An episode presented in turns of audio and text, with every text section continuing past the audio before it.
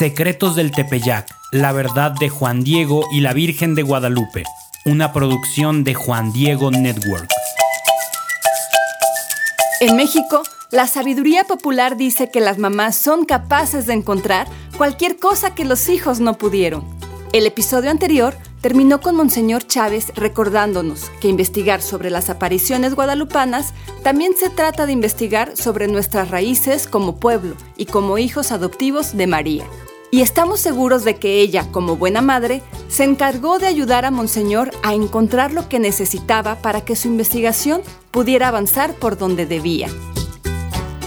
Aquí les presento eh, un libro, Las Informaciones Jurídicas de 1666, Análisis y Reflexión. La vez pasada les dije que yo tuve la fortuna de haber encontrado este libro, estos manuscritos, este compendio de documentos, efectivamente escritos en 1666, pero donde hacen entrevistas a los más ancianos. ¿Y por qué es tan relevante este documento? Y es una copia importantísima porque nos habla del siglo XVI. Entrevistan a ancianos de más de 100 años, más de 100 años. Así que están hablando del siglo XVI. Está bien, sí suena bastante importante. ¿Y entonces el equipo de investigación lo tenía a la mano o no?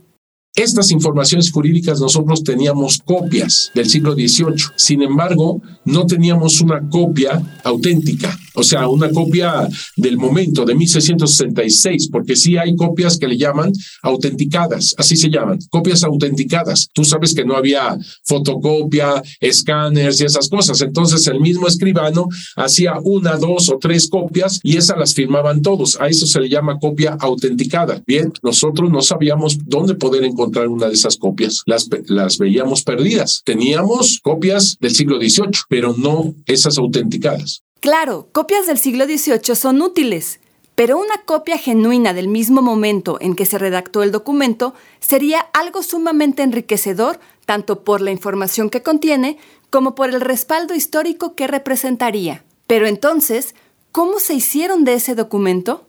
Oh, sorpresa. En uno de esos momentos en que yo estaba en el, en el, archivo, eh, en el archivo histórico de la Basílica de Guadalupe, la encontré Ahora nos surge una pregunta. ¿Cómo fue que durante tantos años no se tuvo acceso a ese documento y de repente, en medio de la investigación, se consiguió? La encontré porque estaba mal empastada. En la pasta decía 1965, pues nunca íbamos a dar con ella.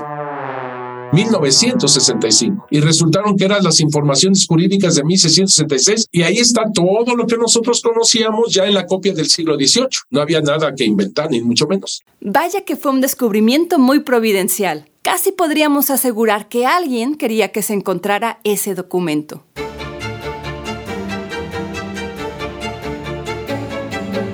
Aún con muchísima evidencia sobre la mesa, no faltan las personas que se empeñan en poner en duda sucesos históricos. En este caso, para muchos, la existencia de Juan Diego no se escapa de dichas sospechas. En 1995-96 fue cuando se soltó aquella bomba, cuando alguien dijo, Juan Diego no existió, o cosa por el estilo. Y en situaciones así, es que documentos como las investigaciones de 1666 cobran mayor importancia realmente absurdo, ¿verdad? Porque se ven en las fuentes históricas y una de las fuentes más importantes son las informaciones jurídicas de 1666. Informaciones jurídicas de 1666. Nos queda clara su importancia.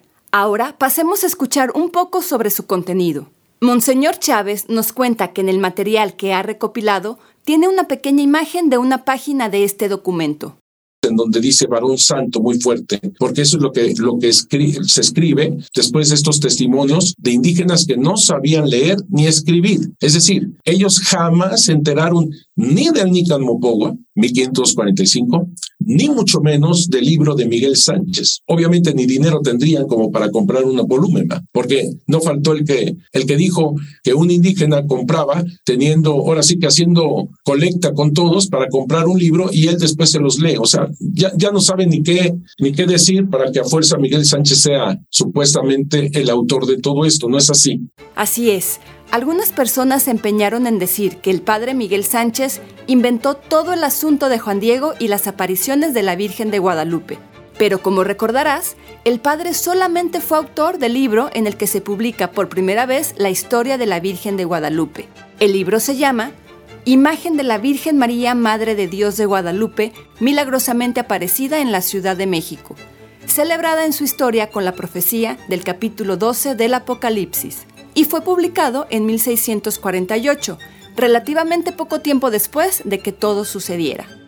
Monseñor trae a relación el tema del padre Miguel Sánchez precisamente porque en las investigaciones de 1666 se menciona su libro. Miguel Sánchez dice que este testigo, con toda diligencia, inquirió el buscar las más seguras noticias de esta tradición y aparición por verse obligado a ir disponiendo un libro que con efecto hizo, formó y dispuso intitulado Imagen de la Virgen Santísima de Guadalupe, que es la que está en dicha ermita de su milagrosa aparición, que está extramuros de la ciudad, que dio a la imprenta y ha corrido con licencia y aprobaciones de personas doctas del Señor ordinario de este arzobispado y superior gobierno de este reino. También se mencionan algunos de los testimonios que dio el mismo Padre Miguel. Dijo que este testigo ha oído muchas personas de calidad, nobleza y letras en tiempos pasados y desde el de los 50 años a esta parte que tiene referido, haber tenido noticia de dicha aparición de Nuestra Señora de Guadalupe. O sea, lo que hizo Miguel Sánchez fue preguntar a los ancianos. No está inventando nada, está haciendo una investigación preguntando a los ancianos. Ahí está el folio, folio 63 verso y folio 64 recto. Y el documento continúa citándolo. Miguel Sánchez, esta vez en el folio 65 recto. Y desde que este testigo y desde sus primeros años de infancia ha visto y reconocido dicho cerro que es infructífero y peña viva y sin que en él se haya producido otras flores de ninguna calidad, sino mezquites, cambrones, espinas, abrojos, como es notorio y público en esta Nueva España todos los que en ella residen, así en esta ciudad como fuera de ella, y asimismo supo, como lleva referido, por habérselo dicho, las personas antiguas y de edad, y que más noticia tuvieron de dicha aparición. Así que él hace su investigación en la tradición de los ancianos. Este testimonio es muy valioso por las circunstancias en las que se da. Hoy en día puede ser algo complicado comprenderlo, ya que los asuntos de la vida eterna se han vuelto irrelevantes incluso para muchos creyentes. Pero viendo las cosas desde la perspectiva de aquellos tiempos, dar un testimonio como este no era cualquier cosa. En ese, en, esa, en ese compendio de documentación, obviamente llaman a Miguel Sánchez, que fue el que publicó el libro en 1648, y aquí lo, lo están eh, juramentadamente, lo están entrevistando. Y digo juramentadamente porque los sacerdotes como él tenían que presentar antes su verbo in sacerdotis. ¿Qué quiere decir esto? Juraban como sacerdotes. ¿Qué quiere decir esto? Que si llegaran a mentir falsear, engañar, en ese preciso momento, ipso facto, eran excomulgados. Así, a tal punto, en ese entonces, ahorita pues ya no tiene esa fuerza, ¿verdad? Pero en aquel entonces, alguien que estaba excomulgado, se les destruía la vida eterna. No podían ser enterrados ni siquiera en Camposanto. O sea, es una, es una situación muy complicada si, ven, si llegaran a mentir, engañar, falsear cualquier sacerdote. Entonces, todo esto está levantado en ese tono.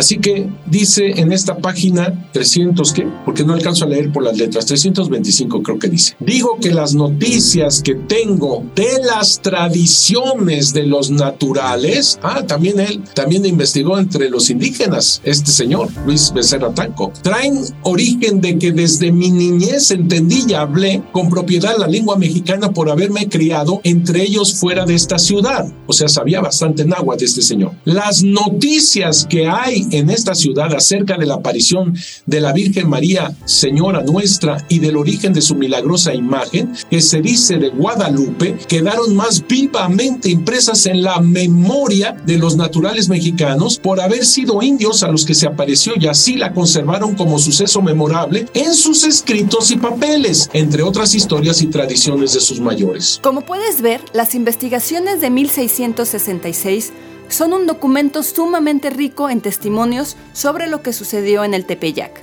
Este documento refuerza uno de los tres conductos que Monseñor contempla como parte de la fuente primigenia sobre el suceso guadalupano, que son la imagen como códice, los signos de los tiempos y lo que oía personas dignas de entera fe y crédito y muy conocidas en esta ciudad insigne ancianidad, otra vez los ancianos, que entendían y hablaban con elegancia y perfección la lengua mexicana, las cuales, hablando seriamente, referían la tradición como queda escrita, certificando haberla oído a los que conocieron a los naturales y a quien se apareció la Virgen Santísima y al ilustrísimo señor don Fray Juan de Zumárraga y otros hombres provectos y ancianos de aquel siglo primitivo. Tradición oral, oral. Nadie leyó ni el Nican Mopowa, porque no sabían caracteres latinos, ni tampoco, y mucho menos, digo yo, a Miguel Sánchez. Así que Luis Becerra Tanco se apoya en la memoria, en la tradición de los indígenas y en los papeles, como la relación con caracteres latinos y sonido náhuatl y los códices.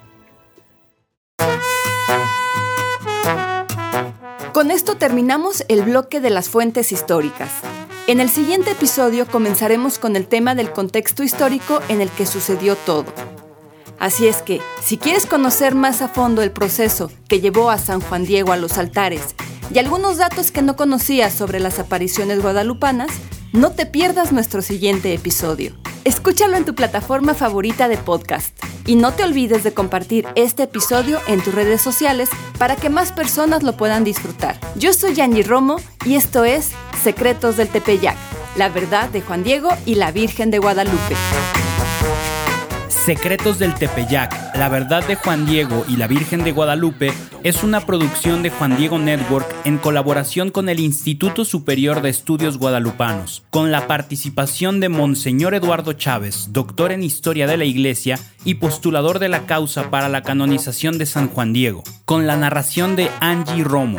La edición de audio está a cargo de Gerardo Carrillo en 9 y media estudios. El diseño sonoro es de Gerardo Carrillo y Manu Casten. Investigación, guion, producción y dirección a cargo de Manu Casten. Nuestro asesor de investigación es el padre Pablo Arce. Diseño de portada hecho por Alexa Casten. Estrategia de comunicación Carla Fierro y José Manuel de Urquidi. Promoción y marketing Connie Raya, Carla Fierro y José Manuel de Urquidi. La dirección ejecutiva está en manos de José Manuel de Urquidi. Visita www.juandiegonetwork.com para descubrir atractivos podcasts católicos y si vives en Estados Unidos, visita www.guadalupe2031.org para que veas cómo podemos ayudarle a tu parroquia, diócesis, orden religiosa o movimiento desarrollando contenido sobre la Virgen de Guadalupe mientras nos preparamos para los 500 años de sus apariciones.